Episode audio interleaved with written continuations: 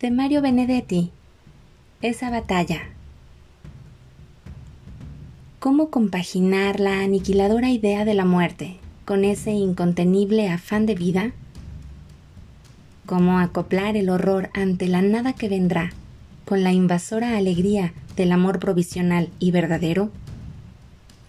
¿Cómo desactivar la lápida con el sembradío? ¿La guadaña con el clavel? ¿Será que el hombre es eso? ¿Esa batalla?